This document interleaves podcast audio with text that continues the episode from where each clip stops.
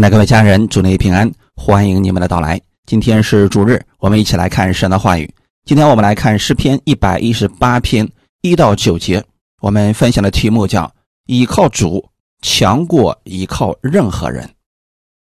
诗篇一百一十八篇一到九节，你们要称谢耶和华，因他本为善，他的慈爱永远长存。愿以色列说。他的慈爱永远长存，愿亚伦的家说，他的慈爱永远长存，愿敬畏耶和华的说，他的慈爱永远长存。我在急难中求告耶和华，他就应允我，把我安置在宽阔之地，有耶和华帮助我，我必不惧怕。人能把我怎么样呢？在那帮助我的人中有耶和华帮助我，所以我要看见那恨我的人遭报。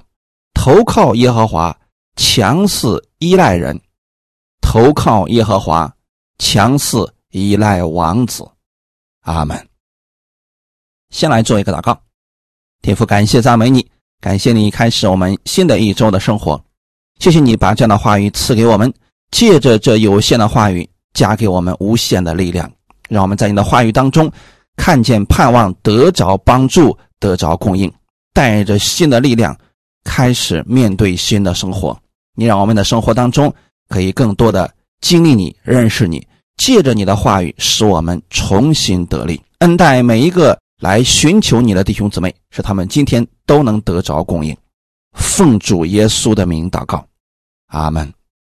为什么很多的诗篇？在一开始的时候，都是在称谢神呢，因为很多诗篇是叫上行之诗，也就是他们一年三次成年的以色列人啊，要去圣殿里面敬拜神。他们在走的这个路上，因为耶路撒冷城市建在山上，他在路上的时候是往上走，所以叫上行之诗。在上行的路上的时候呢，他们就唱一些诗歌，因为这一年来啊，他们。或多或少的都经历到了神很多的恩典，在路上的时候呢，大家就相互分享这一年来神在他们身上的美好见证。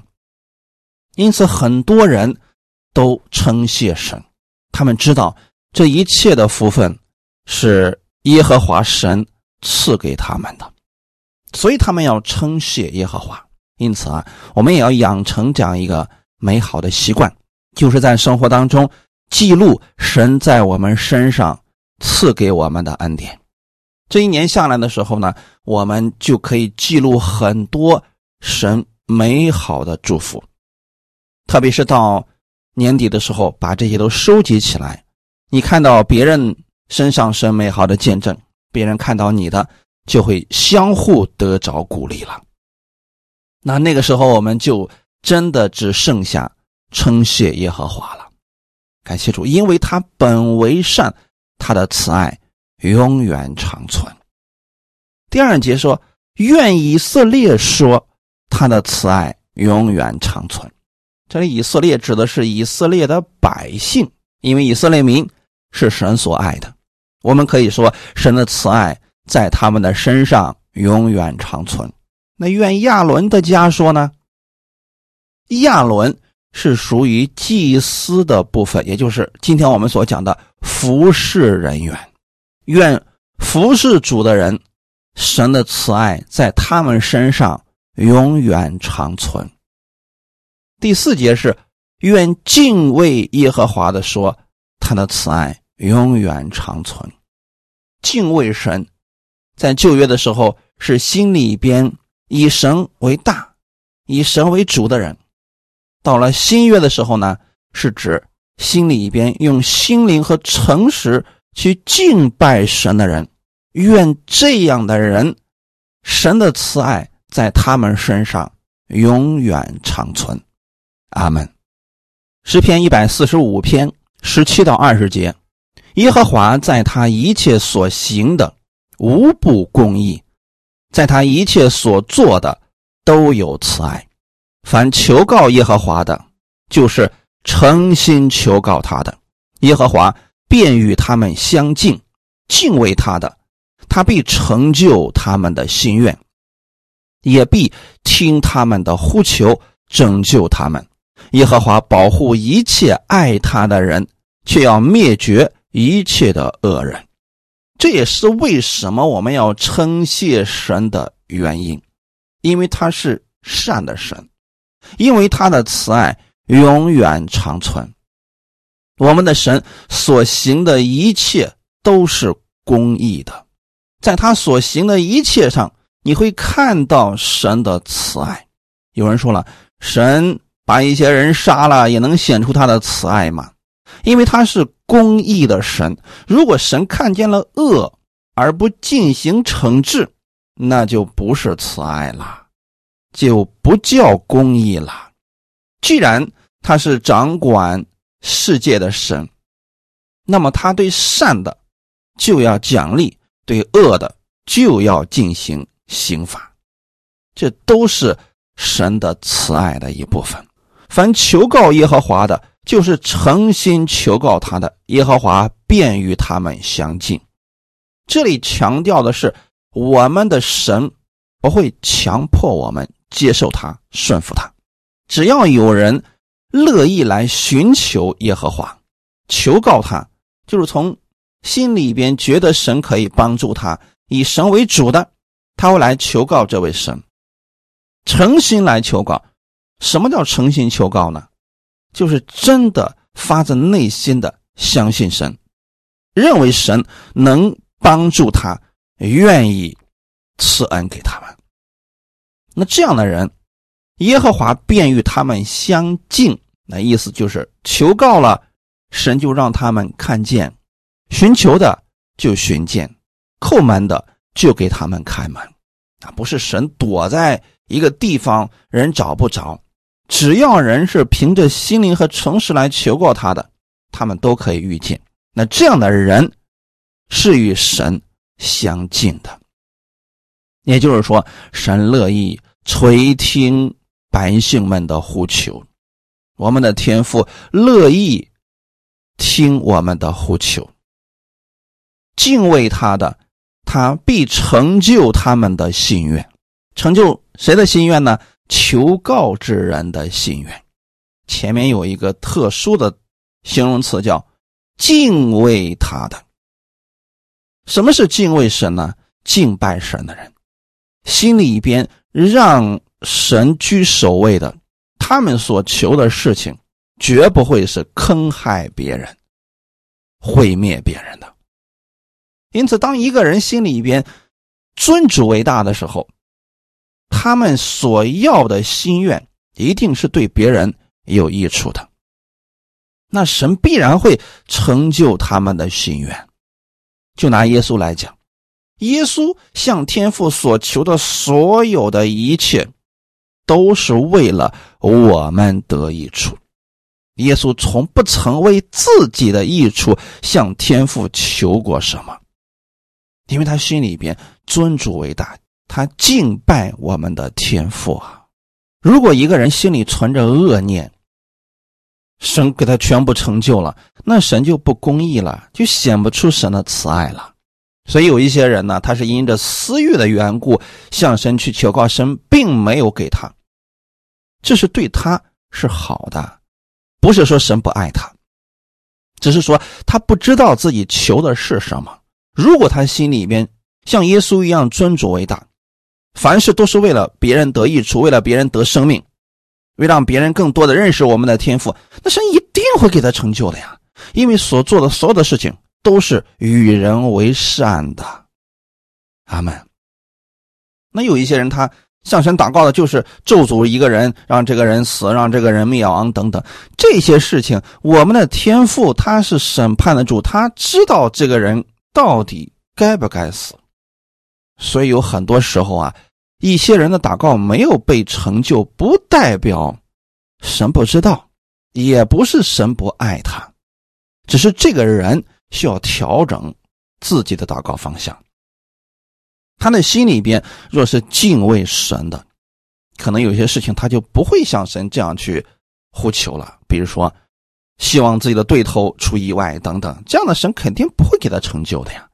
因为耶稣到世上来的时候，他是为了拯救我们，不是定罪我们，不是控告我们，更不是论断我们。那我们要做的事情是效法基督所做的。那你在这个世界上，所有的祷告，神愿意为你成就的呀。阿门。神必听你们的呼求，你们心里所担心的，生活中所需要的，神一定会给你们的。阿门。耶和华保护一切爱他的人，却要灭绝一切的恶人。他如何保护爱他的人呢？什么才算是爱他的人呢？就是喜悦神的话语的人，相信神话语的人。那神会保护这样的人呢？不会让他们掉到坑里边去。那有些人之所以掉进敌人的网络，还是因为私欲的缘故啊。就拿亚当来讲。如果亚当不是为了吃分别善恶树那个果子，像神一样，他没有这样的私心，他就不会去吃那个。无论魔鬼把那棵树上的果子表达的有多么的好，亚当也不会动心的。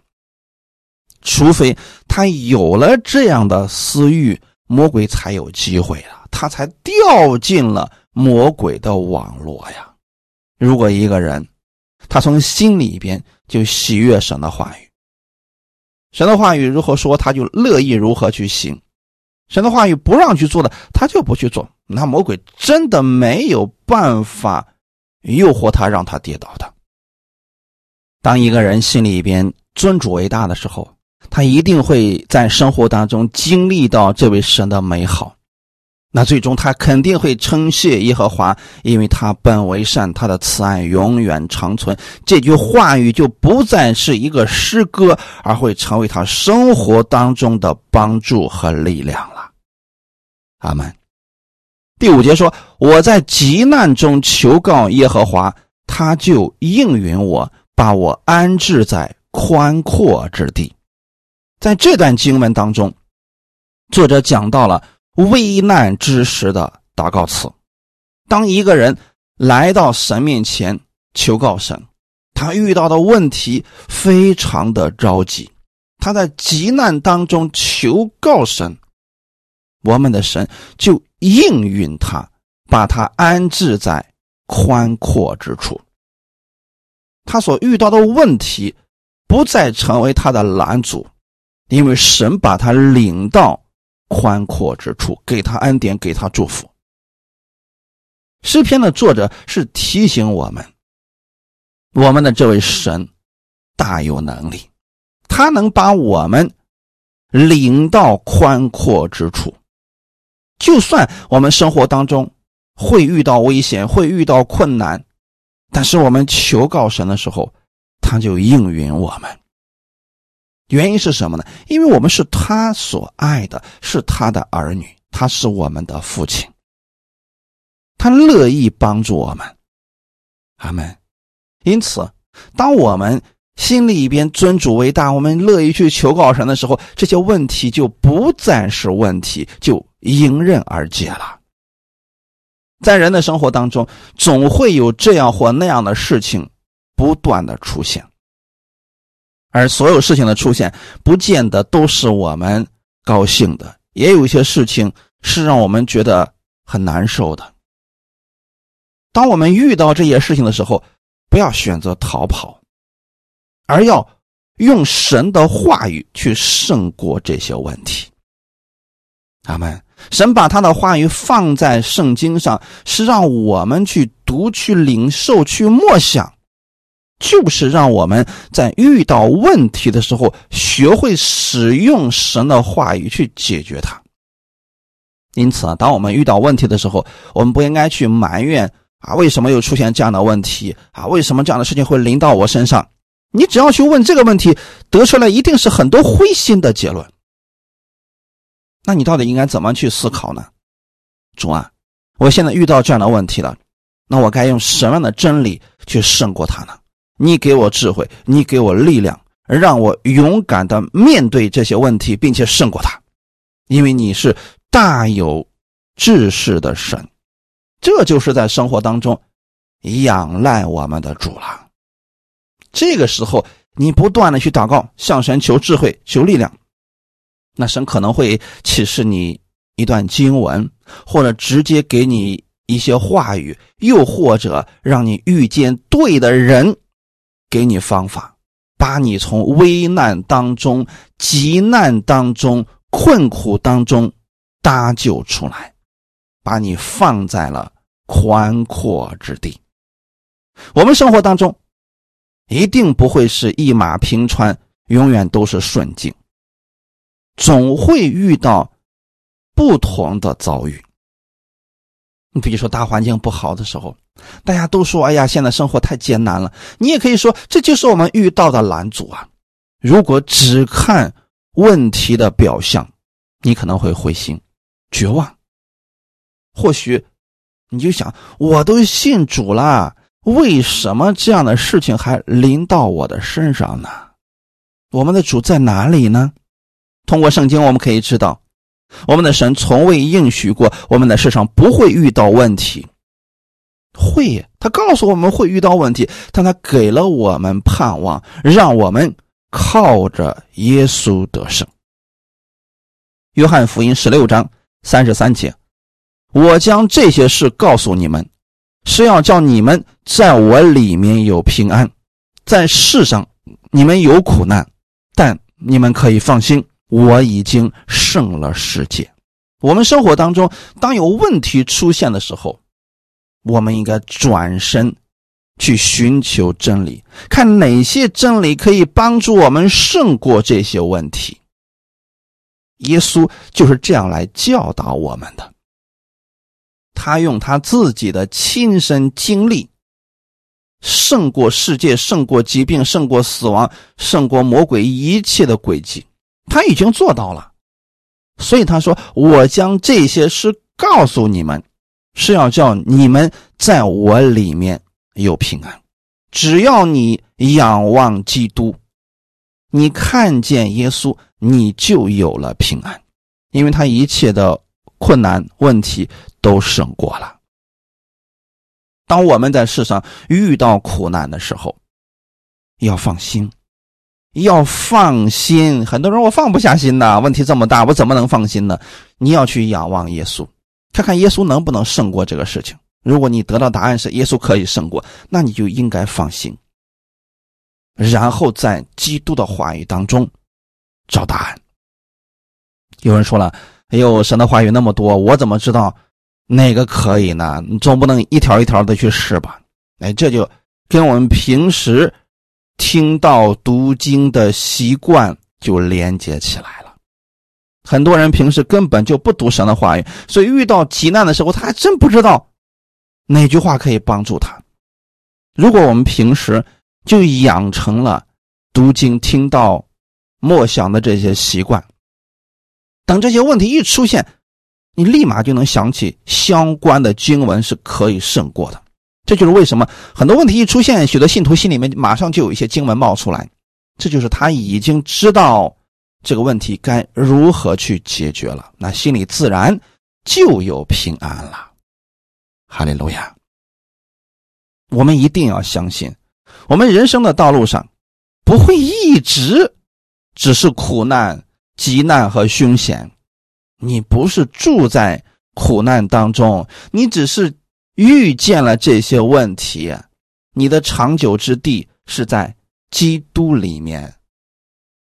当你遇到问题的时候，去求告我们的神，靠着他的话语，你是可以得胜的。他会把你领到宽阔之地。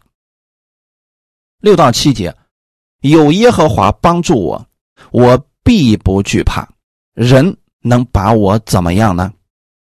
在那帮助我的人中有耶和华帮助我，所以我要看见那恨我的人遭报。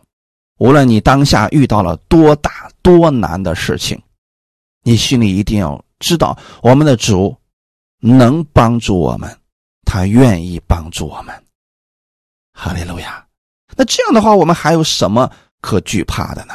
很多人遇到问题就害怕，害怕是因为不知道这个问题如何来解决。当你知道有这样一位万事都能解决的主与你同在的时候，你就不惧怕了。世界再怎么发展，我们的神也是知道的呀，他有能力给我们开一条出路。很多的时候，神帮助我们的方式，并不是直接把问题拿走，或者把困难移走，而是神与我们同行，加给我们力量。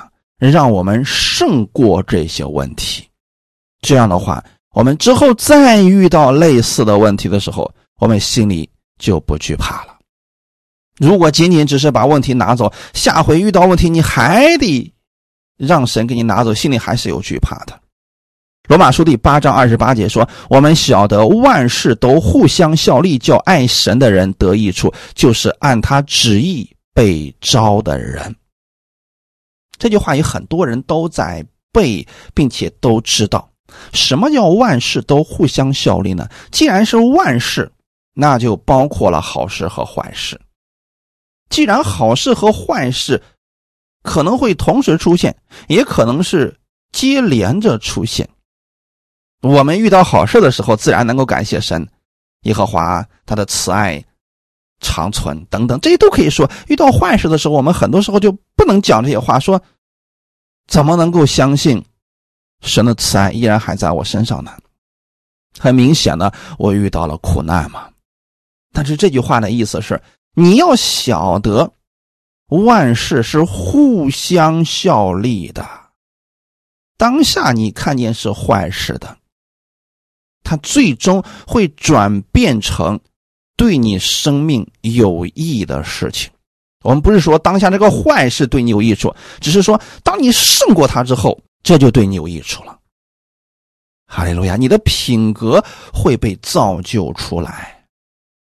如果你家的孩子一出生，什么都不操心，什么也都不会，他从来都没有出过你的家门，一辈子你都给他不断的供应吃的喝的，你觉得他的生命会如何呢？他走出家门，可能就会很惧怕，因为很多问题他都没有。独立解决的能力，只有他遇到问题了，你帮助他，鼓励他，试着让他去胜过。哎，之后他再遇到这样的问题，那他就不惧怕了。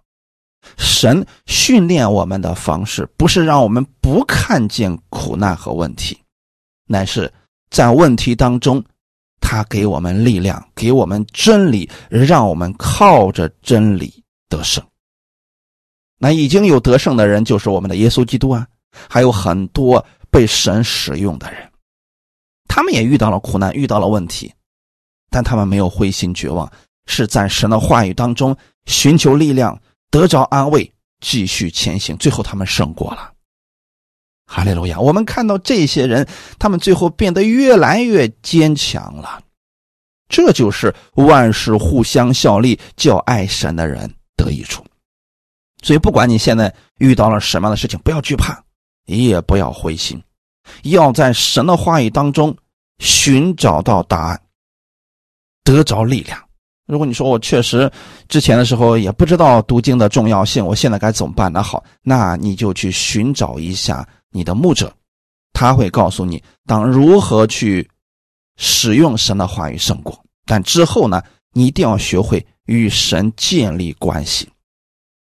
每天读一段经文，听一篇道，或者说默想神的话语，之后你真的遇到问题了，就可以自己靠着真理去得胜了。那个时候你就知道神的美好了。你也可以像以色列人一样，耶和华的慈爱永远长存。那是你已经经历过神的美好了。神的旨意就是如此呀。让我们得益处，神不是要夺去我们的一切，那是要让我们的生命上得以造就，得着益处。只有你通过上帝的视角看问题，你就能明白天父的心了。你所遇到的问题和困难不会让你跌倒趴下，而只会让你变得更坚强、更强壮。我们分享一个人。这个人叫大卫，透过他的人生，我们可以看出为什么他是合神心意的人？这与他对神的依靠是有直接关系的。大卫是他父亲耶西最小的儿子，不过在那个时代，最小的不见得是最受宠爱的。很多时候，最受宠爱的往往是长子。所以大卫很小的时候啊，就被父亲打发出去放羊。那个时候的放羊不像我们这放羊半天一天就回来了，出去可能好几个月。一个小孩子在旷野当中。每天都与羊群为伴，旷野当中呢有很多的危险。关键是父亲和哥哥们都不重视大卫，以至于先知撒母耳来到耶西家里边要见耶西的众子之时，耶西把自己的其他的儿子们都叫过来，竟然把大卫都给忘记了。即使撒母耳坚持要见他最小那个儿子的时候，他才打发人去旷野里边。寻找大卫，后来撒母耳高大卫为王。从属灵当中来讲，大卫从一个牧羊的人变成了神的受膏者。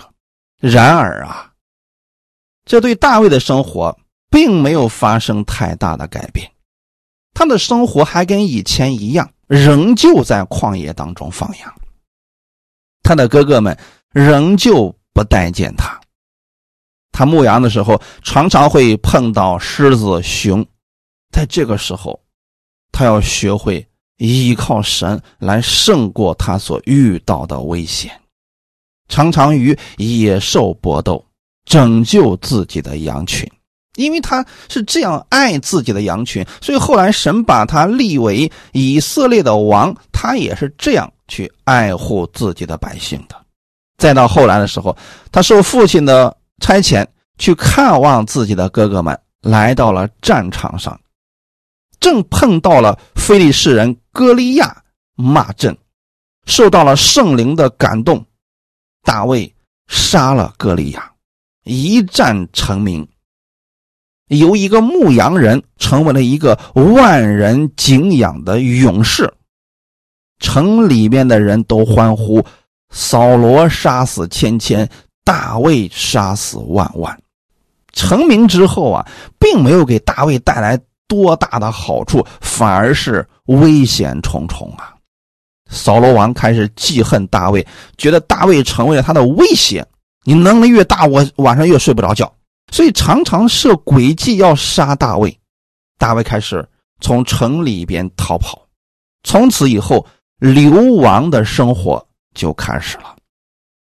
扫罗王并没有善罢甘休，依然是派兵追杀大卫。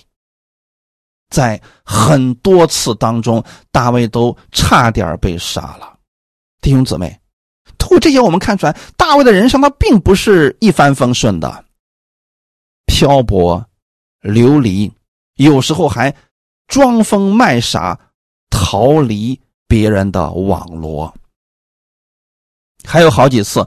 扫罗的性命被交到大卫手里边，可大卫却不肯杀扫罗王，因为他从心里面就没想着要杀死耶和华的受膏者，那就说明大卫的心中其实真的以神为大，所以他就一直逃跑，逃到外邦之地，外邦人也提防他，最后的时候啊，扫罗终于死了。大卫当上了王，就如同撒母耳高摩他一样，对他所说的话语。可这中间已经过了很多年了，弟兄姊妹，这些日常生活当中，大卫所遇到的事情，其实造就了一个勇敢的以色列王。如果没有过去大卫逃亡的那些经历，他不知道民间疾苦啊。大卫当上王之后。很爱自己的百姓，可是并没有因为他当上王，国中就太平，反而国中常年征战。后来终于啊，他平息了各方的战乱。自己的儿女们又自相残杀，自己最疼爱的儿子密谋造反，与大卫为敌，大卫在年老的时候，带着自己的妻子儿女，又过上了流亡的生活。后来这个事情算是解决了，然而还有他儿子的同伙要立其他人为王，谋害大卫真正的继承人。等这一切都解决了，大卫年龄已经很大了，没过多久就去世了。这就是大卫的一生。从人的角度来说，大卫这一生跌宕起伏，从牧羊人一直到了以色列的王。看起来挺辉煌的，可能在外人不认识他的人看来，说大卫真是幸运啊！一开始就是一个牧羊的人，后来竟然有如此大的成就，可没有人愿意去经历大卫那么多的坎坷人生。大卫聪明，有才能，会弹琴，会唱歌，会写诗，可一生当中充满了苦难呀。试问，大卫这样的人生你想要吗？你觉得大卫的一生是蒙福的吗？可能每个人答案不一样。其实一个人蒙福不蒙福，不是外人可以评判的，而是他自己到底是如何看待的。大卫他自己觉得自己的人生很蒙福，无论是在他受逼迫逃亡的时候。还是在他当王的时候，他对神敬畏的心从来没有减少过。他没有因为自己环境发生改变，对神就不一样。这是他自己本身的真实感受啊！大卫昨天觉得自己是很幸运的，虽然自己多才多艺，但你有没有发现，在苦难面前？在别人的追杀面前，他的那些才艺帮不了忙。唯一能帮他的，就是他所信靠的这位神。大卫一生依靠神而生活，事事上都寻求神的帮助，也是环境造就他的呀。因为敌人不给他留活命的机会，所以他每天的时候就寻求神，他不希望被。敌人找着了，他不希望比比他强大很多倍的扫罗找着了，所以他每天都在依靠神，寻求神的帮助。他也坚定的相信神在保卫着他。就像大卫在诗篇二十三篇第四节里边所说的：“我虽行过死荫的幽谷，也不怕遭害，因为你与我同在，你的杖、你的杆都安慰我。”什么叫做行过死荫的幽谷？那是生死关头啊！我不知道我们弟兄姊妹有多少人，你人生当中遇到过这样的情况，生死关头恐怕很少吧。在这个和平的年代，你要遇见生死关头的机会并不多。可大卫他在人生当中，这可是家常便饭呀。比如说在旷野的时候，狮子和熊来了，你不能当做那是纸糊的吧？真的是生死关头啊！所以这个时候，他要让神给他智慧。可能这个甩石打野兽的技能啊，还真的就是神启示给他，他在旷野当中练成的。后来呢，也用这个方式去杀灭了敌军。当然了，他所遇到的生死关头不仅仅是这些啊，还包括比他强大很多倍的敌人、菲利士人，还有其他的敌人等等。他都经过了，他把这个称之为死因的幽谷，也不怕遭害。他为什么不怕呢？因为他知道依靠神强过依靠任何人。如果大卫把他的目光焦点放在某个人的身上，他真的就绝望了。如果扫罗王在追杀他的时候，那他把焦点能放在谁的身上呢？只能放在一个比。扫罗王更强大的人身上，可这个时候啊，你到哪儿去找着这么强大的靠山呢？所以大卫他选了一个最有效、最能帮助他的，那就是一生依靠这位神。他知道依靠神强过依靠任何人。我虽行过死荫的幽谷，也不怕遭害。因为你与我同在。大卫亲身的知道，无论任何时候，这位神不会离开他，并且呢，神的杖、神的肝都安慰大卫牧人在放羊的时候，有一根是杖，有一根是杆，啊，一个是用来打野兽的，另外一个是在羊遇到危险，比如说掉进那个悬崖的缝里面之后，手够不着的时候，这个时候啊，因为这个杆就把它给勾上来。不管是杖也好，杆也好，都是对羊群的安慰。所以我们的神在任何时候都是我们的安慰。都是我们的依靠，哈利路亚！就如今天我们所读的那些经文一样，你要相信神是乐意帮助我们的。阿门。今天我也把这个话语送给你：有耶和华帮助你，你必不惧怕。人能把你怎么样呢？这有个前提啊，不是你作恶的时候你要用这个话啊，是你真的依靠神。在生活当中持守真理的时候，你要相信神是帮助你的，所以你不惧怕。你不能说我刚刚犯了罪，我做了恶，呃，甚至说我杀了人，所以耶和华是帮助我的，我必不惧怕。人能把我怎么样？这个话不能这么用啊！千万不要乱用神的话语啊！是指你持守真理的时候，结果有仇敌无故的逼迫你，这个时候你要说有耶和华帮助我。我必不惧怕，人能把我怎么样呢？在那帮助我的人中，有耶和华帮助我，所以我要看见那恨我的人遭报。你能够说出这样的话语，是因为你站在真理的一面，是因为你知道你是在遵行神的话语。如果本身你都是违背神的话语而去行的，那这个话语在你身上不起作用了啊。你不能说那是仇敌对你的逼迫了，可能很多时候就是人自己选择的一个结果吧。你比如说，有些人坑蒙拐骗、不干正事那样的人，结果呢，他能够宣告说：“耶和华是帮助我的，我必不惧怕，人能把我怎么样呢？”我要看见那恨我的人遭报，这个事不会在他身上成就的，因为神是公义的神，神的慈爱永远长存，即便是不信主的人。神不会因为他不信主就会灭了他，乃是在他作恶的时候，神才会惩罚他。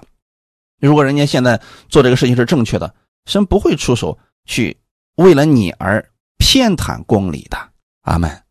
像大卫来讲，他真的是在持守真理啊。扫罗对他的逼迫，那真的是违背神的话语了。所以大卫才说：“我虽然行过死荫的幽谷，我不怕遭害。”因为你与我同在的，所以我们要明白大卫他做这些宣告的时候，他的心里边到底有什么样的底气。如果我们持守真理而行，你才有这样的底气啊！如果是人因为犯罪，不要用这样的话语了，不如悔改在神面前更好。大卫的一生虽然充满了很多的拦阻、困难，还有危险。但大卫确实是很蒙福的，因为神与他同在。大卫跟神之间的这个关系，他的亲密度也是超越其他人的。经过这些事情，大卫知道神是他喜乐的源泉，不管他遇到什么样的困难拦阻，没什么能伤害得了他。他可以靠着神的话语得胜的。这就是为什么大卫写了那么多的诗篇。那都是他自己亲自的经历呀。给大家读两段，看看大卫对神的依靠。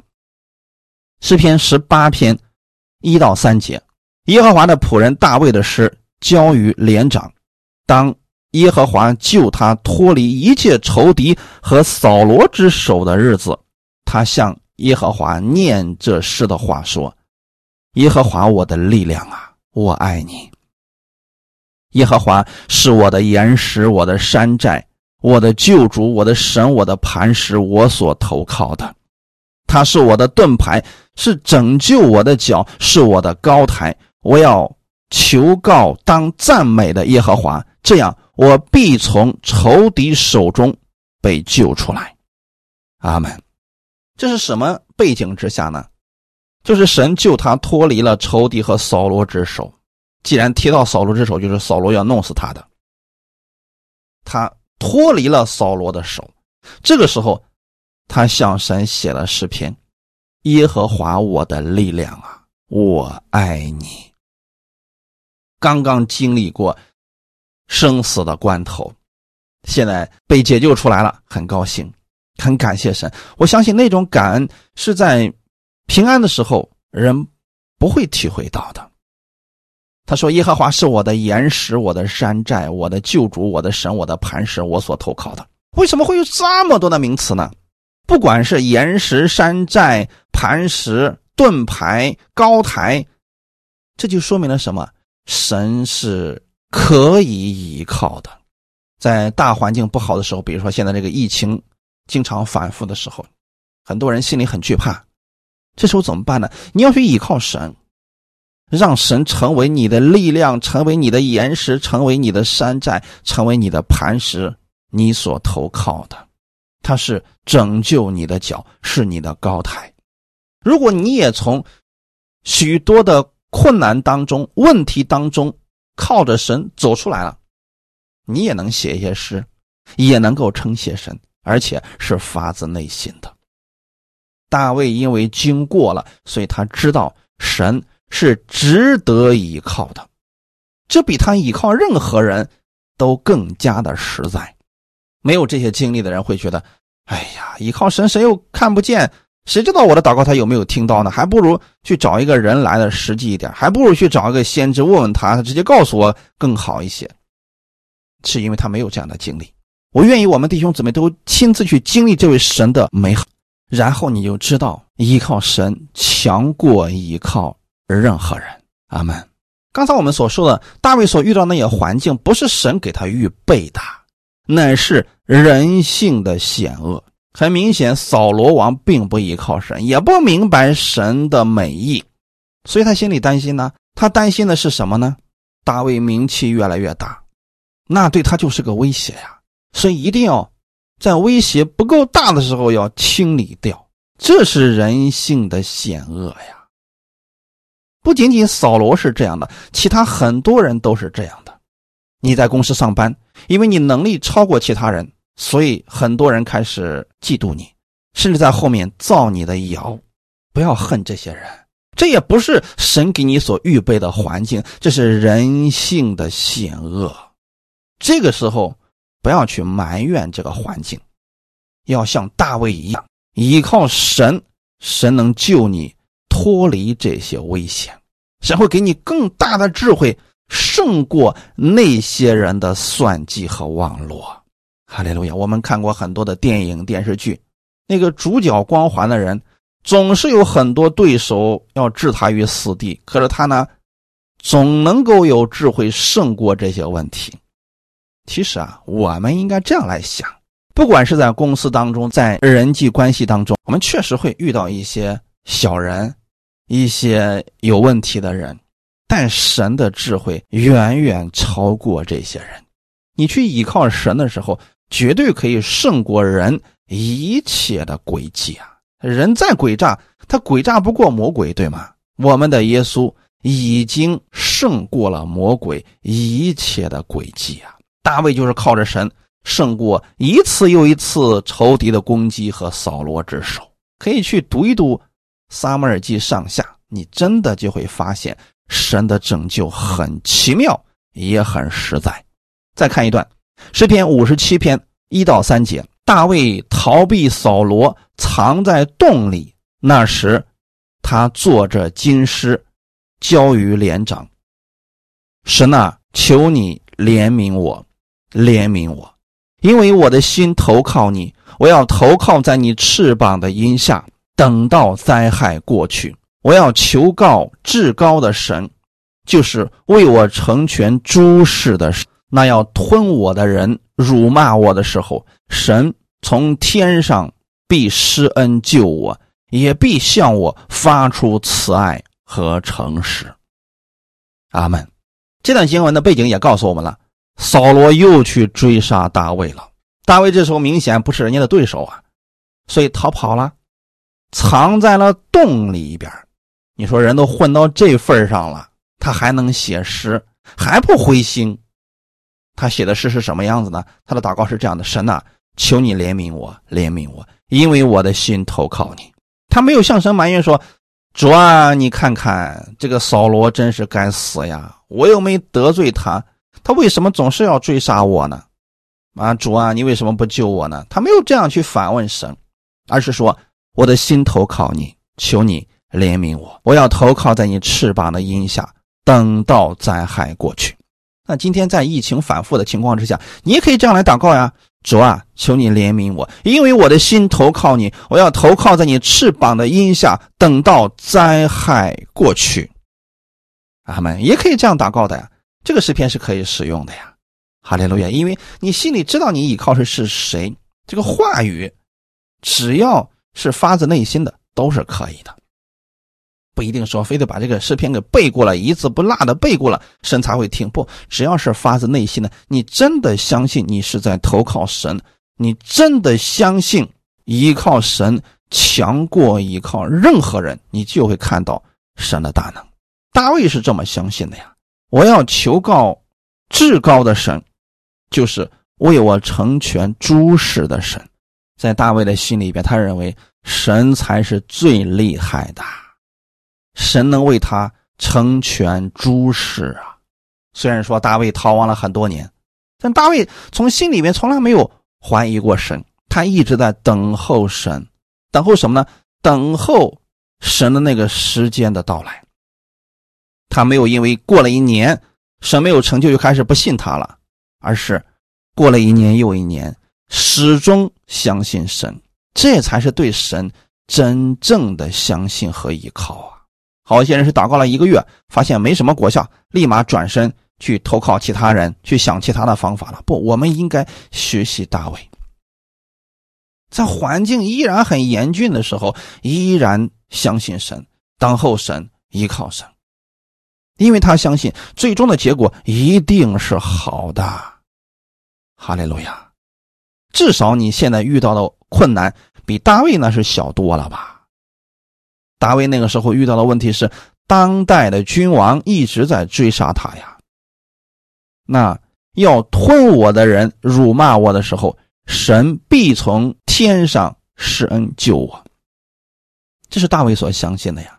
他相信，就算仇敌来攻击他、辱骂他、毁谤他的时候，神从天上会救他，会施恩于他的，也必向我发出慈爱和诚实。